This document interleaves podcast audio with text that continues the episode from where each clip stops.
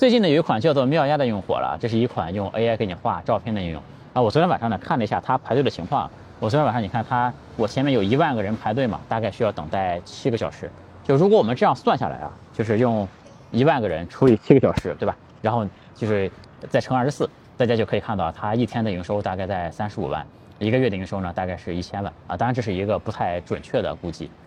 妙烟呢有一个原型，就是国外的 Lensa，Lensa 是去年十一月份上线的。其实刚上线我就关注它了，因为它在这个圣诞节之前有一个用 Lensa 画圣诞头像的一个活动，然后我在这个圣诞节之前画了圣诞节的头像发到动态里面嘛。然后二月份的时候呢，我不是在雪场录过一个视频嘛？那个视频里面我给大家说，Lensa 这个产品已经赚了好几千万美金了，对吧？当时我的判断是呢，就我的话都说到这个份上了，对吧？国内很快就会有模仿者，但奇怪是呢，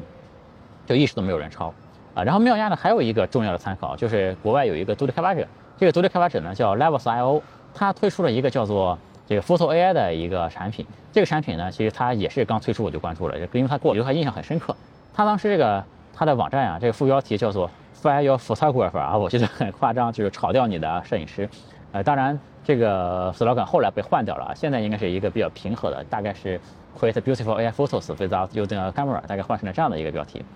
就很久之前呢，我就研究过 Levels.io 这个人，甚至呢，我还就是翻到了他的一些收入的数据什么的，然后还让我们团队的小朋友做了一个关于这个 Levels.io 的一个报告，发到了我们的这个社群的这个群里面给大家看。就这样呢，到了三月底的时候，就是我看到一篇文章，说 Lensa 已经没那么火了，他收入开始暴跌了。然后呢，我就看了一下这个暴跌后的数据，一天的收入还是有十万美金的。就是 暴跌之后，数据下降到一天十万美金，对吧？我觉得其实还是很不错的。而且我就很奇怪，为什么过了这么久，这国内一直都没有人就是去做这个东西哈？然后我当时就给我的 CTO 说了一下，就是你看，如果我们做这个东西的话，需要多长时间呢？然后我的 CTO 跟我说，我们如果做这个呢，大概需要一个月。这个并不是说我们从零开始做需要一个月能做出来啊，就因为我们团队其实很早就掌握了一些 AI 画图相关的技术啊，我们有一些基础的，就是在有了这些基础之后呢。我们大概一个月就能做出来，然后也就是说，如果我们做的话，大概五月份就能做出来这个东西，对吧？然后就没有做嘛，这个大家肯定都知道，就结果就是没有做，对吧？这个原因很多，但不像很多人想象的，就是不做，就是因为就是执行力不够强什么的啊。因为这个一方面我们其实手上也有别的项目在做了，然后另外一个呢，就是这个 AI 呢，就是我当时在考虑进入这个赛道嘛，但其实也没完全考虑清楚这个赛道应该这个以怎样的姿态进去，或者说投入多少资源来做 AI 的这个事儿上，就是因为。可能和很多人想的不一样，就是我这边其实看到的机会是很多的，就是肯定不是说看到什么机会都要去做的啊，就是因为肯定是更多的机会是看到了没有做，这才是一个常态，对吧？就反正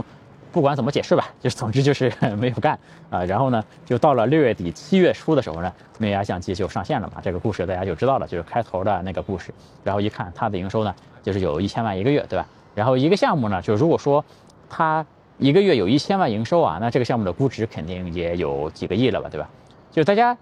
听我这个前面这个过程啊，就是这个方向啊，就是因为这几个产品都是一出来我就看到了哈，而且我还都做过分析，然后还分享给大家看，对吧？就是完全是在我雷达范围内的啊。有时候妙压确实应该是我能做出来的一个项目啊，所以说就看今天这个视频的标题吧，就错过几亿，头脑如猪，查看数据悔不当初，对吧？那这个事呢，就后悔也没有用啊，妈了个逼的，就是你从。往好处看呢，就是起码我的判断没有问题，对吧？现在其实 AI 行业能做的事儿还是很多的，就是我们争取把握好后面的机会，不再错过下一个面儿就行了。然后我前面几个月呢，随着对 AI 的了解越来越多，我现在投入的也越来越多了。然后我准备做一个小型的基金，或者是像孵化器一样的一个东西，然后来做一些 AI 的项目，然后也希望就是对投 AI 有兴趣的投资人可以和我联系交流。就是我觉得现在 AI 行业的投资呢，还是有很多明显的问题的。就第一呢，是行业还在早期，就没有人，几乎没有人吧，能真正看清楚未来什么样的。比如说，在短短几个月之前，还有很多投资人在看大模型什么的。现在呢，其实已经很少有人在看大模型了，对吧？其实大家投资很多人还是跟风嘛，就是不是真正看准了，就是哪个方向一定可以，他才去做，对吧？然后我觉得第二个问题就是，这个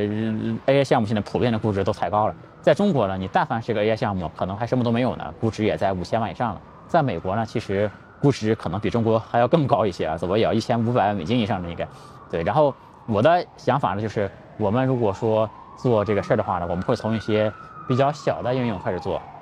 就这些小应用呢，它离钱比较近嘛，就是它直接就能落地那一种。就简单来说呢，就是我们会这个投小项目，不会投大项目。我觉得这样做呢，它的好处还是有几个的。第一呢，当然就是它成本比较低，对吧？就用投一个项目的钱可以多投几个，而且这个项目呢，就像喵丫这样的，它能落地的，就项目本身就可以来赚钱，对吧？第二的话呢，就是我们不断的做一些小项目，然后这些小项目周期可能比较短，就你验证的可能会比较快，你快速能看到结果什么样的。然后在这个过程中呢，我们就可以逐渐的培养 AI 行业的这个手感，你能看清楚这个水温，看清楚未来的方向，就你就知道哪些项目哪些方向是更容易落地的了。这个这样的话，你将来在做一些大项目的时候，你就更加有把握，而且这里面你练习了很多的你的看方向、运营的技术各种各样的东西，对吧？然后第三呢，就是这些小项目，它不一定真的小啊。就是你比方说，我们现在看喵丫是个小产品，对吧？但是你说这个我们看移动互联网时代，比如说像美图，它也是一个上市公司，对吧？就你说处理图像这个领域一定小吗？就它不一定，对吧？所以我觉得